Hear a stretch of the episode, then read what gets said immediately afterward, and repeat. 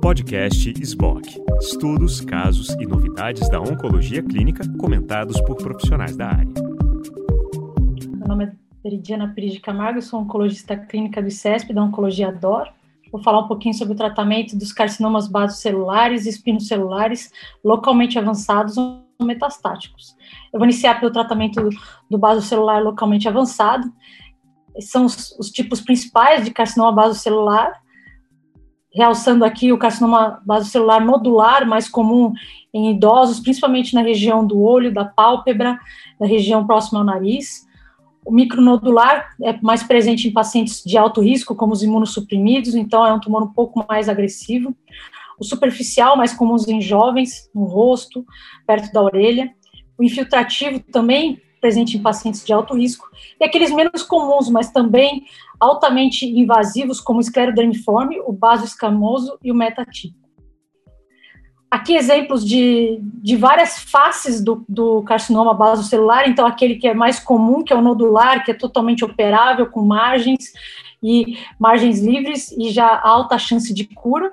Aquele CBC operável, mas com risco alto, ou seja, aquele que tem uma alta infiltração, como acabei de falar, o micronodular, o metatípico, que a gente tem um pouco mais de dificuldade de conseguir margem, muitas vezes tem que complementar com tratamento de radioterapia e tem alto risco de recidiva local e aquele deformante na face é, inoperável, e que é justamente sobre esse grupo de pacientes que a gente vai conversar. Quais os tratamentos aprovados para os carcinomas basocelulares localmente avançados e metastáticos? Vivenciamos recentemente lá no hospital um paciente como esse, né, é, com uma lesão extensa, é, que a, aparentemente parecia até uma metástase, mas que na biópsia nos surpreendeu com um carcinoma é, basocelular nodular já tinha, ele tinha crescido nos últimos anos, né, e o paciente realmente negligenciou. E o que a gente teria de opção para esse grupo de pacientes? Então, no caso aqui, eu vou falar um pouquinho principalmente do tratamento sistêmico. A quimioterapia baseada em platina, é, a gente tem pouco, é, pouco efeito, né, pouca taxa de resposta, então a gente não conseguiria melhorar a vida desse paciente. Então, por isso, eu vou falar um pouquinho do, da terapia-alvo com os inibidores de Red Hot.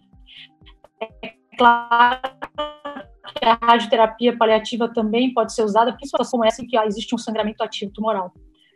Começando pelo estudo fase 2, o Erivance, em que avaliou é, 31 pacientes com CBC metastático e 71 pacientes com CBC localmente avançado, tratando com vismodegib, que é o inibidor de RED-OG, inibe justamente o, o fator é, que desencadeia todo o tumor e que é presente em mais de 90% dos casos, então é, age justamente no smoothnet, que é justamente presente na superfície celular e que é regulado é, por uma outra molécula, como eu vou mostrar nos próximos slides. O objetivo primário do estudo é a taxa de resposta e secundária sobre vida livre de progressão e sobre vida global. Observamos aqui é, uma análise inicial com nove meses e uma segunda análise é, posterior com quase 40 meses, mantendo essa taxa de resposta aí no paciente metastático em torno de 45%, e no paciente localmente avançado, uma altíssima taxa de resposta em torno de 60%. A duração de resposta no paciente metastático em torno de 12 meses, e aqui no localmente avançado já chegando a quase dois anos. Então, é um tratamento de longa duração, mantendo uma boa taxa de resposta, principalmente nos pacientes localmente avançados, não metastáticos. Então, a gente observa aqui já na, na, na, na, análise posterior de 40 meses, uma sobrevida livre de progressão, ou seja, sem progressão em um ano, né, e ainda não atingiu a sobrevida global. Essas são as curvas, aqui ao lado direito o, o, o swimmer plot, mostrando é, o início de resposta já bem precoce, nos primeiros é, primeiras semanas, um mês, já existe uma boa taxa de resposta, já tentando consolidar essa resposta já com um, dois meses de medicação. Então, a gente já melhora a qualidade de vida desse paciente muito rapidamente. Nitidamente, realmente, o metastático vai um pouco pior em termos de taxa de resposta e de melhora clínica e de tempo livre de progressão, mas existe um benefício claro para ambos os grupos de pacientes. E aqui, o que, que, a gente tem mais de efeito colateral? Pensando que muitos desses pacientes podem ser idosos, né?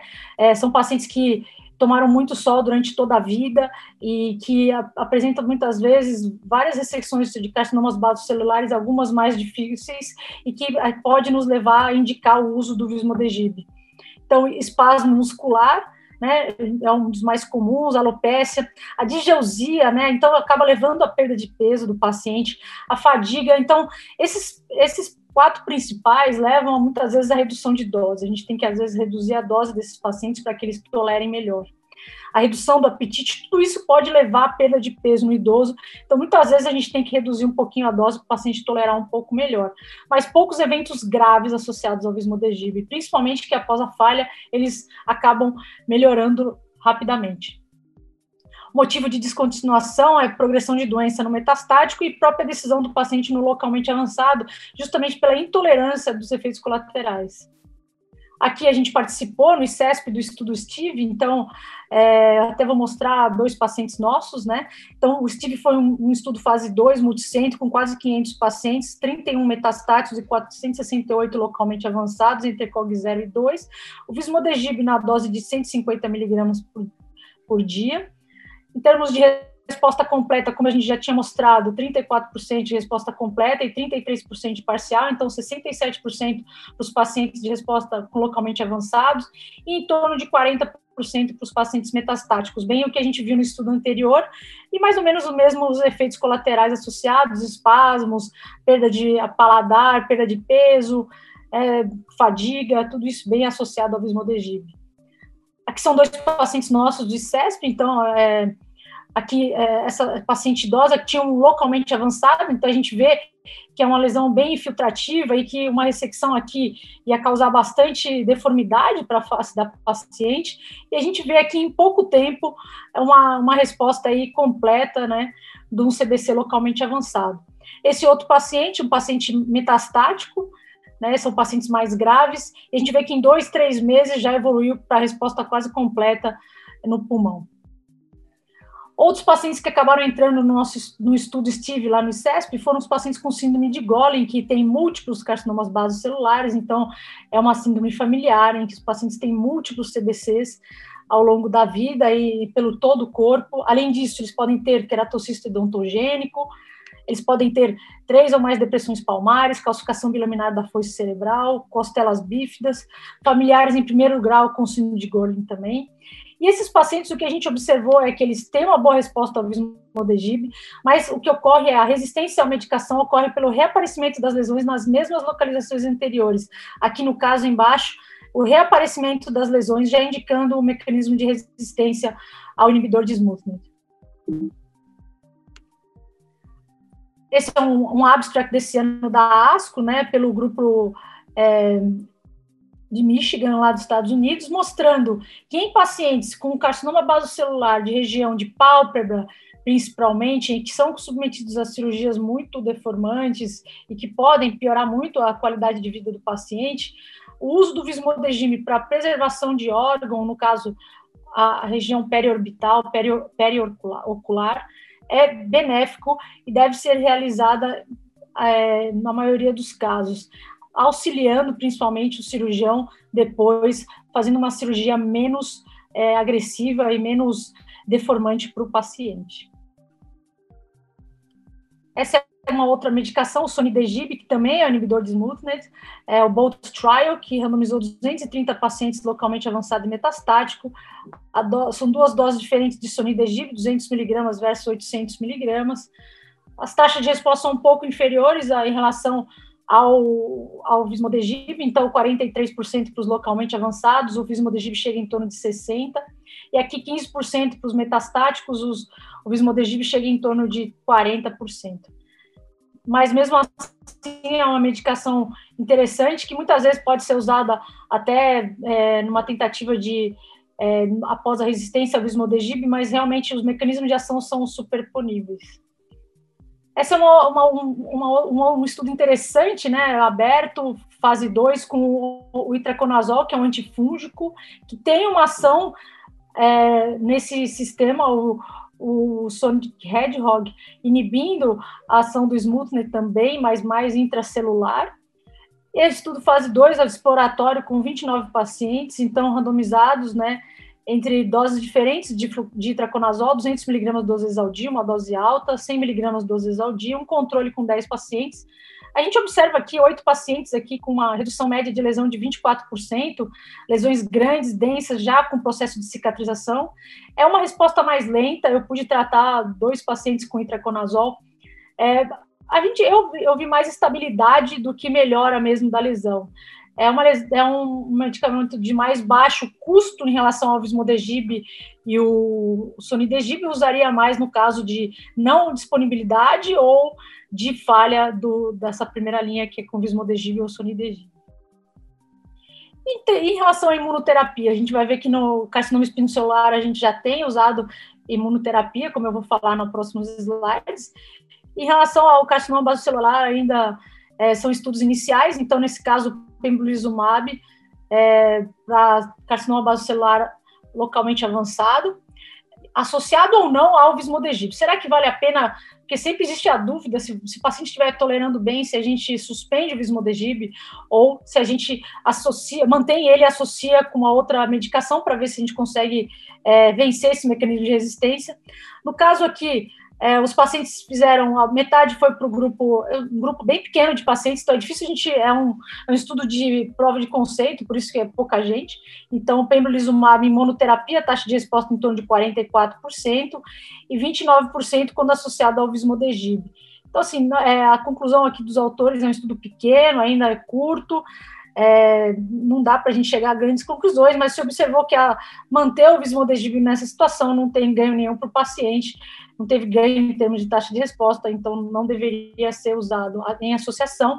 E o pembrolizumab realmente tem ação nesses pacientes que já falharam o vismodegib e deve ser tentado em linhas subsequentes. No caso, o semiplimab, que é o inibidor de PD1 também, que é aprovado para carcinoma celular metastático e localmente avançado. No caso aqui foi testado para carcinoma basocelular localmente avançado. Essa é a apresentação da ESMO, mostrando o grupo 2 aqui com tumores localmente avançados apenas, não metastáticos, observar a taxa de resposta, duração, sobrevida livre de progressão e sobrevida global. No caso, os pacientes têm que ter falhado, progredido ou estar tá intolerantes ao inibidor de Red Hog, ou estáveis, ou não melhores ou estáveis a, a, após nove meses de uso do Red Hog. Tá? A taxa de resposta com o semiplimab foi em torno de 31%, é, 5% de resposta completa e resposta parcial 21%, doença estável 40%, mostrando ser uma droga ativa nessa doença e que tem papel faz, os inibidores de PD1 e é, no, no carcinoma basocelular também. Em termos de eventos adversos, fadiga, diarreia, prurido, como a gente vê mesmo com os inibidores de PD1. Aqui o, o gráfico, o, o swimmer plot aqui, mostrando é, o início da resposta, então cedo, né, com dois meses aí tem pacientes aí já mostrando resposta parcial, então também é uma medicação que age rapidamente, assim como a gente vai ver com o carcinoma espinocelular. Aqui mostrando a sobrevida livre de progressão de 19 meses para esses pacientes e ainda não atingida a sobrevida global. Então, como conclusões dos pacientes com carcinoma base celular, o Vismodegib está aprovado pela FDA em 2012, Sonidegib em 2015 para doença avançada e metastática, uso potencial em cima de Golem, como eu mostrei, alta taxa de descontinuação por evento adverso, então essa posologia muitas vezes tem que ter redução de dose, muitas vezes a gente faz intervalos, é, já tem dados de estudo fazendo intermitência com o inibidor de, é, o inibidor de Rod-Hog, né? O custo é alto, mas é, já tem cobertura pela fonte pagadora. O uso neoadjuvante, como a gente viu nesse tratamento, nesse pôster da ASCO, já procurando já uma, fazer uma cirurgia menos agressiva para os pacientes, principalmente porque esses tumores atingem o rosto desses pacientes, né? O itraconazol pode ser uma alternativa barata, eficaz, mas com baixa taxa de resposta, e os estudos com inibidor de PD1 já estão saindo e são aguardados os resultados finais. Passando agora para o carcinoma espinocelular localmente avançado e metastático, esse aqui é um slide apresentado agora pelo grupo do Dr. Alexander Stradigos na, na ESMO 2020, né, o, mostrando um algoritmo, né, aqui a gente vai falar se ater mais a tratamento sistêmico do carcinoma espinocelular, principalmente os anti-PD1, né, e, o, e as novas é, terapias para grupos de mais imunossuprimidos. Então, quais são os, os o, o que é um carcinoma espinocelular de alto risco? É aquele que tem uma, uma alta taxa de recorrência local e metástase. Então, aqueles com diâmetro tumoral maior que 20 milímetros, a localização na têmpora, orelha, o lábio, espessura maior que 6 milímetros ou invasão de subcutâneo, pouco diferenciado, presença de desmoplasia no anátomo, erosão óssea e aqueles imunossuprimidos, que são os pacientes transplantados, são os pacientes com doenças hematológicas e que desenvolvem o sexo após né, o tratamento. Será que a gente, o que, que a gente faz com esses, é, com esses pacientes de, com SEC de alto risco? Normalmente o tratamento é cirúrgico, como a gente vê no algoritmo, seguido de radioterapia local, é, com ou sem esvaziamento axilar, no caso de linfonodo positivo, e radioterapia é, na região da, acometida. É, e, e, já temos estudos aqui, como o doutor Estradigos mostrou, da ESMA, em andamento para tratamento adjuvante do SEC de alto risco. Aqui na nossa esquerda, o Keynote 630, randomizando pacientes de alto risco entre pembrolizumab e placebo. Depois do tratamento, é, até cinco anos, eles eram randomizados, é, era aberto o cego, o duplo cego, e aqueles pacientes é, poderiam ser randomizados para outro grupo em caso de progressão.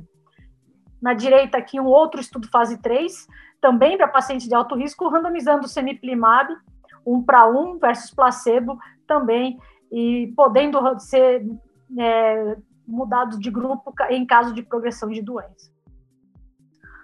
E em relação ao sexo localmente avançado, será que existe algum papel tratamento neoadjuvante? Aqui a gente mostra um estudo fase 2 com semiplimab antes da cirurgia em sexos localmente avançados de alto risco. É, nesse caso, é no estádio 3 e 4 ressecado é, ainda é, potencialmente ressecado, desculpa. É, o tratamento era o semiplimab neoadjuvante na dose padrão, 350 a cada três semanas por seis semanas, seguido de cirurgia e posteriormente avaliação para continuidade do tratamento adjuvante, mas também ainda não temos dado. Nesse caso, é, o que a gente observa aqui é uma resposta patológica completa, bem interessante, de 55%, ou seja, 11 de 20 pacientes avaliados com resposta patológica completa, bastante interessante. É, os eventos adversos não foram tão. Nenhum evento adverso grau 3, mialgia 10%, fadiga, rache prurido. Interessante a resposta aqui do lado, esse mostra esse senhor com uma lesão localmente avançada em região pré-auricular e que provavelmente possibilitou uma, uma cirurgia bem menos deformante para esse paciente. E o tratamento sistêmico do SEC localmente avançado, não operável ou metastático. Então, envolve é, é os, os Sexton tem uma amplificação, uma mutação de EGFR. Os inibidores, então, já temos estudos com inibidores de EGFR orais que são usados para câncer de pulmão, então gefitinib, erlotinib, o lapatinib, que inibe EGFR também, usado para câncer de mama. Os anticorpos monoclonais, cetuximab, panitumumab, e aqui os inibidores de PD1, como o semiplimab, já aprovado para SEC metastático, e já entrando agora o pembrolizumab e o nivolumab. Aqui, o tratamento anterior, que era usado, mais usado, né? Então, cetuximab como monoterapia, mostrando um PFS de 2,6, apenas uma sobrevida de 10,3, associado a carbo, quatro meses, sete meses de sobrevida. Então, a gente vê que os inibidores de EGFR anticorpo monoclonal e EGFR sozinho realmente têm uma ação limitada no, no SEC localmente avançado metastático. Então, esse é o estudo padrão que, do New England, né, em que pacientes com carcinoma espinocelular cutâneo metastático foram randomizados em, em três grupos. É, a análise é feita desse grupo 2 aqui, nesses, nesse, nesses slides, mostrando uma taxa de resposta com semiplimab na dose de 3 mg por quilo a cada 15 dias, foi a dose inicial desse estudo. Uma taxa de resposta quase 50%, com controle de doença de 62%. Então, esses pacientes aqui, mostrando aqui do lado, uma alta taxa de resposta, resposta completa aqui em verde, mostrando um ótimo controle de doença com semiplimab e um controle de doença rápido, muitas vezes com menos de dois meses de duração. No caso aqui, eles dividiram nessa tabela a análise desses pacientes. Nesses pacientes que poderiam ser submetidos a uma ressecção completa, uma taxa de resposta, então, de 50%, que eram doenças localmente avançadas. Já esses pacientes pacientes com deformidade severa já submetidos a diversas cirurgias, uma taxa de resposta de 56%. E aqui, pacientes já submetidos a duas a três cirurgias, podem ainda ser não, não ressecáveis mais, em torno de 24% de taxa de resposta. Aqui no caso, como eu ia mostrar, a duração da resposta, então a gente vê um início de resposta bem precoce, já com até dois meses já tem paciente com resposta parcial ou completa, e uma manutenção da taxa de resposta aí para mais de um ano de pacientes ainda em tratamento. Em termos de eventos adversos, o semiplimab, como inibidor de PD1, tem costuma ter eventos adversos um pouco mais sérios em relação ao pembrolizumab e nivolumab, com 42% de fadiga, 26% de diarreia, prurido 26%, náusea 20%, tosse 19%, é, vômitos, rache, muitas vezes artralgias, é, o hipotiroidismo. Então, muitas vezes, esses pacientes, é, a gente tem que muitas vezes passar a dose, são pacientes idosos e que a gente tem que ficar de olho nesses pacientes, principalmente em relação à pneumonite. E no caso do pembrolizumab, já está sendo testado em primeira linha, nesse estudo publicado no JCO esse ano, eram pacientes todos acima de 70 anos, então 79 foi na primeira corte, depois na corte de expansão 18 pacientes, desculpa, 39 e 18, a maioria mais de 70 anos, ECOG zero, a maioria com sex de cabeça e pescoço, seguido de extremidade, doença loco-regional, maior parte, seguida de doença metastática, submetidos apenas à cirurgia, a grande maioria, e radioterapia, 38%, sem tratamento sistêmico anterior. A gente observa que o pembrolizumab tem uma taxa de resposta em torno de 35%, com 18% de doença estável, em torno de 35 mais 7, então quase 42% de taxa de resposta. Importante, na, na segunda corte, chegando aí a 45, 46% de taxa de resposta. Em termos de eventos adversos, bem parecido, mas é bem menos eventos adversos em relação ao semiplimab, então com fadiga em 18%, 10, 13% de hipotireoidismo e diarreia, prurido e rache, mas bem menos artralgia, bem, mesmo, bem menos neuropatia, baixo risco de pneumonite. Aqui a gente observa, então, a duração da resposta em torno de 6,7 meses, com sobrevida em torno de 23 meses em primeira linha. Aqui os gráficos, o waterfall plot e o swimmer plot, mostrando o início de uma resposta em torno de oito a nove semanas, um pouquinho mais tardio em relação ao semiplimab, mas com certeza uma, uma com certeza uma, é, uma medicação ativa em SEC, mesmo em primeira linha. Como, em termos de perspectivas futuras, é, o tratamento, então, da doença localmente avançada com imunoterapia neoadjuvante está sendo avaliado em estudos clínicos. O tratamento adjuvante do SEC de alto risco sendo avaliado em dois estudos principais, como eu mostrei aqui, com pembrolizumab e o semiplimab, o tratamento da doença irressecável metastática já consolidado com semiplimab, o estudo com pembrolizumab em primeira linha com bons resultados iniciais. Temos um estudo, é, eu não cheguei a colocar o nosso slide aqui, mas é, fizemos um estudo no ICESP, é, o PI foi o Rodrigo Munhoz, que avaliamos o nivolumab em um grupo de pacientes com a média de 80 anos de idade, com um ótimo controle de doença, e resultados extremamente importantes com o nivolumab em SEC avançado, que já tinham falhado pelo menos quimioterapia. Então já temos boas perspectivas como segunda linha, né, com o nivolumab, o pembrolizumab já foi avaliado em primeira linha e deve estar sendo avaliado em segunda linha, e o semiplimab intralesional sendo avaliado para pacientes imunossuprimidos que não são candidatos a inibidores de PD1 intravenoso. Obrigado, é isso que eu tinha para falar e obrigado pelo convite.